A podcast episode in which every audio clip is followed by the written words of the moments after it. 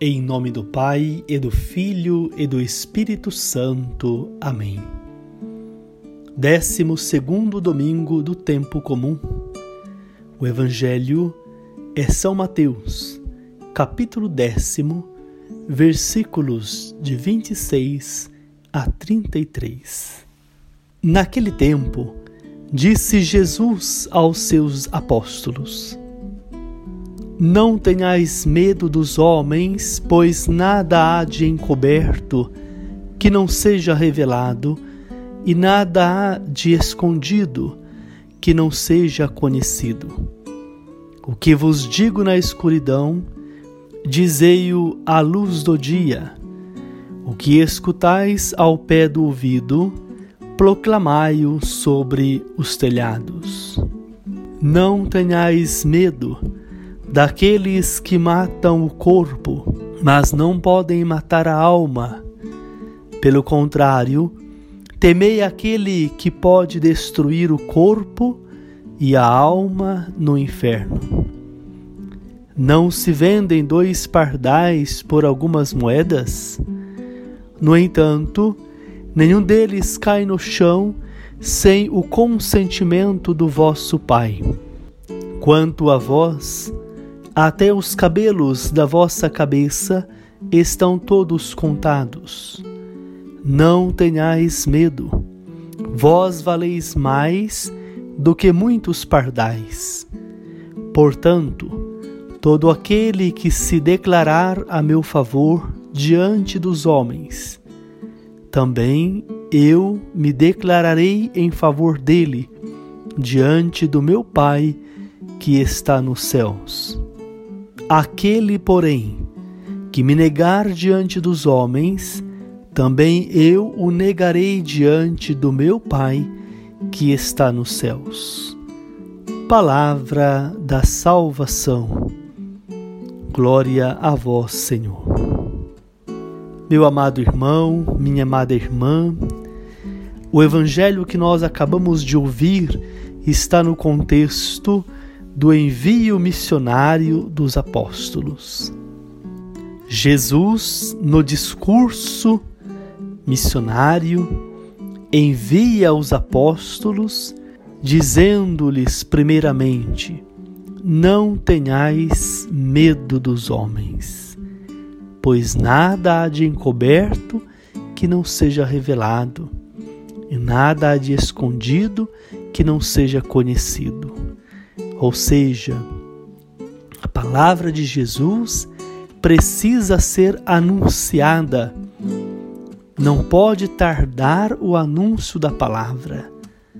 Palavra que é salvação, que é libertação, que é vida, precisa ser anunciada. E Jesus envia os discípulos convidando-os a não terem medo quando na missão forem perseguidos, passarem por dificuldades ou até mesmo correrem o risco de serem mortos. Se olhamos para a história do cristianismo, nós vemos exatamente isto. Os discípulos, os apóstolos, anunciaram com uma coragem extraordinária a palavra de Jesus e morreram por causa desta palavra. Amados irmãos, o texto de hoje nos lembra, então, primeiramente, isto, a necessidade da proclamação da palavra de Deus com uma ousadia missionária, com uma coragem missionária. E Jesus adverte também os apóstolos a não abandonarem, portanto, o caminho da vida eterna quando aqui no Evangelho nós ouvimos esta palavra: temei aquele que pode destruir a alma e o corpo no inferno. Este sim deve ser o único medo que os apóstolos devem ter. O medo de não viverem, portanto, com Jesus e sendo destruídos, portanto, no inferno de corpo e alma. Quem pode destruir a alma e o corpo no inferno? O diabo. Aquele que divide, aquele que não quer o reino de Deus.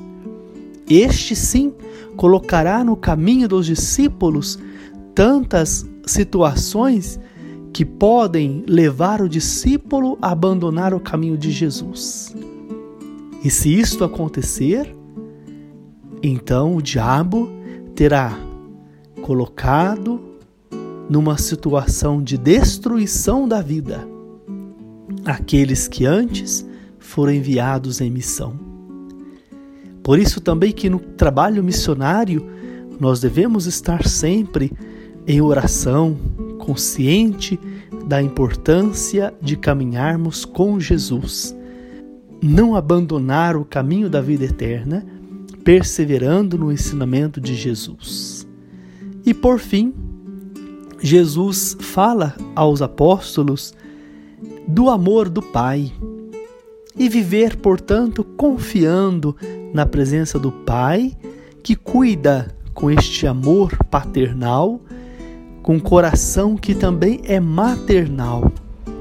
É curiosa a expressão do Evangelho quando diz também que até os cabelos de vossa cabeça estão todos contados. Significa que, se Deus se preocupa com algo tão insignificante como contar os cabelos, muito mais vai se preocupar com a vida dos apóstolos.